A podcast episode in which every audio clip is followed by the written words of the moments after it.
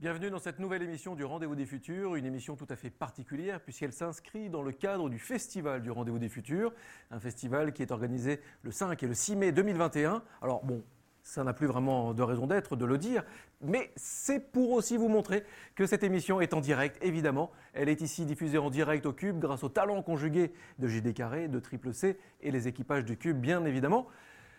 Vous pouvez nous regarder sur les plateformes vidéo, en replay, pas de problème. Vous pouvez nous écouter également sur les plateformes de podcast audio, pas de problème.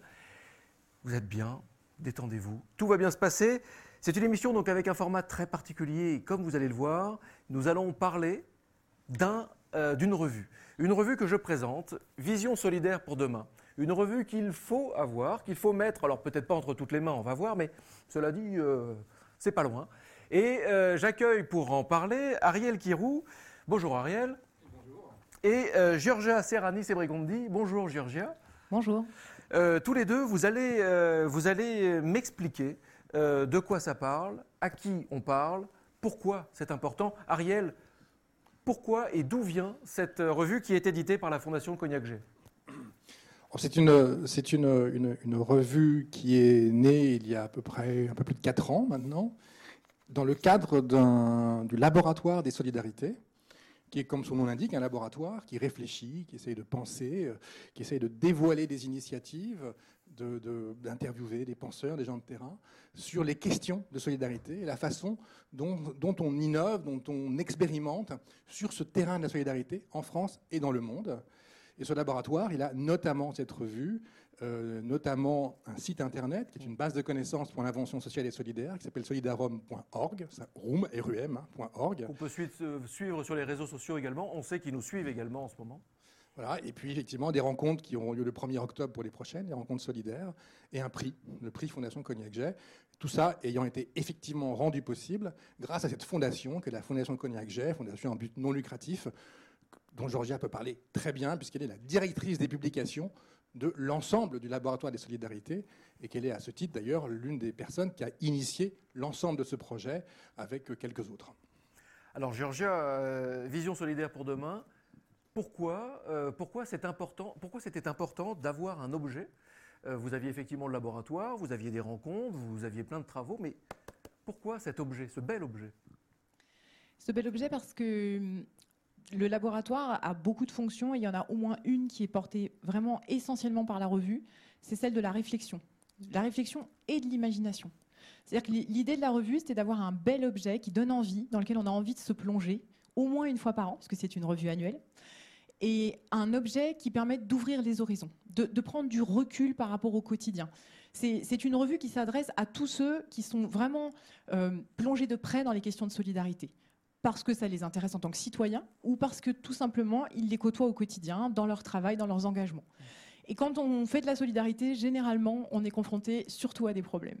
Et donc euh, la revue, elle est là aussi pour justement faire ce pas de côté, prendre du recul, s'ouvrir des horizons, des horizons qui vont venir justement fertiliser ce présent et cet engagement du présent. Et alors, est-ce que depuis la première revue, donc il y a 4 ans, c'est ce que vous disiez Ariel Kirou, euh, depuis 4 ans environ, est-ce que vous avez vu des, des changements, euh, des transformations vraiment à l'œuvre euh, Parce que là, vous, faites euh, de, la, de la perspective, de la mise en perspective, de la prospective, mais avec le terrain réel, le terrain concret. Oui, et d'ailleurs, on le fait justement au sein de ce dispositif du laboratoire qui nourrit aussi la revue, puisque Solidarum.org collecte des initiatives inspirantes partout dans le monde toute l'année, parce que le prix, c'est 400 candidatures par an, 10 lauréats par an, donc ça veut dire qu'on on brasse tout ce qui se fait de plus innovant sur le territoire français chaque année. Et donc évidemment qu'on voit des évolutions, et c'est d'ailleurs pas du tout un hasard, puisque le thème de la revue de cette année, ce sont les nouvelles pratiques solidaires. C'est-à-dire que justement, après cinq numéros, on est arrivé au moment où on s'est dit, bah, on les voit, on les voit arriver ces nouvelles pratiques solidaires. Puis il se trouve aussi que la Fondation Cognac c'est quand même 13 établissements qui accompagnent des personnes en difficulté au quotidien. Donc on les voit aussi à travers tout simplement euh, le, jour, après jour dans, nos établissements. Donc euh, bah, cette revue, elle en, comporte euh, plein d'exemples. Euh, parce qu'on pense que c'est très important de les montrer sur le terrain. Et puis évidemment, elle est aussi allée interroger des experts, des chercheurs, pour essayer de comprendre ces mouvements qui nous traversent et qui changent notamment vraiment le paradigme de l'accompagnement. C'est-à-dire qu'on est en train vraiment de regarder complètement différemment les personnes en difficulté.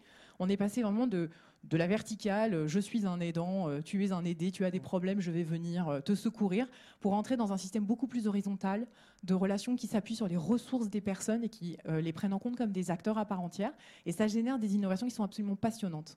Alors est-ce qu'on peut euh, parler de quelques de ce qu'on retrouve à l'intérieur? Donc il y a des entretiens évidemment, mais il y a dans les nouvelles pratiques de la solidarité des exemples très concrets euh, de la solidarité qui se transforme? Oui, absolument. Alors, euh, bah, il y en a un qu'on voit ici en, en, couverture, tout simplement. Donc là, c'est l'idée que eh bien, quand on, quand on est dans un établissement de santé, on a aussi besoin de l'art, de la beauté et de moments de joie et qui vous sortent complètement de ce que vous êtes en train de traverser pour justement pouvoir faire au mieux ce que vous êtes venu faire. Donc là, on voit une femme qui vient danser avec les soignants, par exemple, mais elle le fait aussi avec les malades. C'est une fée, elle est d'ailleurs habillée en fée elle vient apporter un peu de joie. Euh, mais on a aussi, par exemple, en couverture, euh, une interview avec Abdelali El Badawi. Euh, lui aussi, donc fondateur de Banlieue Santé, son, credo, c'est de dire que la santé, ça se fait au plus près des gens et qu'il faut se déplacer vers eux pour aller leur permettre l'accès.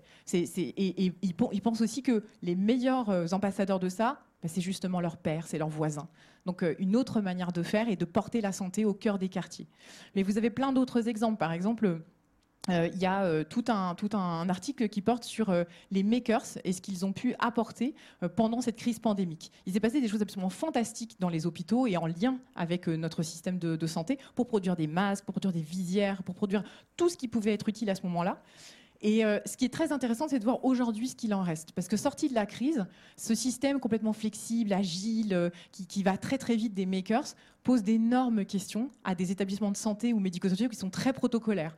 Donc voilà, il y a des mondes qui se rencontrent et des choses nouvelles qui émergent. Et on voit des exemples passionnants, par exemple, de, personnes en situation de handicap mental qui vont, avec euh, le, des systèmes d'impression 3D, concevoir des solutions pour des personnes qui sont en handicap moteur. Et voilà. Et là, vous avez un, un, cercle vertueux qui vous porte vers l'avant. Vision solidaire pour demain. Ariel, un dernier mot?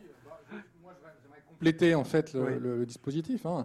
On a à la fois des articles de réflexion hein, dans la revue, on a des reportages, il y a beaucoup d'images, des photos, il y a même des images d'art, parce que l'art participe de la réflexion, y compris sur ces questions de solidarité. Et puis j'aimerais juste conclure, parce que on a beaucoup parlé de science-fiction et d'imaginaire, on va en parler encore. Il y a deux nouvelles de science-fiction dans la revue. Depuis, dès l'origine, dès le numéro 1, il y avait des nouvelles de science-fiction. On a des nouvelles de Philippe Curval, de Norbert Merjanian, de Sylvie Lenné, de beaucoup d'auteurs formidables. Et là, dans ce numéro, on a une nouvelle de l'ICAM et on a une nouvelle donc, de Chloé Chevalier, qui sont euh, deux plutôt jeunes autrices de science-fiction. Euh, l'une, celle de l'ICAM, qui a, toute une mise en scène par rapport à l'autisme dans une sorte de bâtiment, il y a une sorte de tiers-lieu, de lieu autogéré où il se passe plein de choses. Euh, et l'autre, Chloé Chevalier, qui imagine une sorte de dispositif au travers d'une série de jeunes qui serait, on va dire, l'équivalent d'une sorte de service civique adapté. Euh, puissance 10. Voilà, hein, une sorte de. Euh, et, ces jeunes se retrouvent dans des EHPAD, se retrouvent un peu partout, et elle raconte d'ailleurs les ambiguïtés hein, d'un système tel que celui-là. Donc voilà, donc plein d'éléments pour réfléchir, mais de manière accessible. Je sens, Ariel Kirou, que vous êtes euh, juste un homme heureux. C'est un projet complètement à la jointure de vos sujets de prédilection. La solidarité, le numérique aussi, l'innovation, la prospective, ça fait partie de vos sujets. Et puis la SF, vous êtes quand même l'auteur de Dans les imaginaires du futur. oui, c'est ça. Euh, donc vous, êtes forcément euh, pleinement épanoui. Bah oui, je ne peux qu'en remercier la Fondation Cognac Jet qui, porte ce, projet, ce laboratoire des solidarités, qui porte cette revue que, d'ici quelques jours à peine, les gens vont pouvoir euh, euh, trouver euh, dans certaines librairies ou les commander en librairie, également dans les librairies en ligne. Donc voilà, ça coûte à peine 12 euros. d'ailleurs, juste 12 euros d'ailleurs.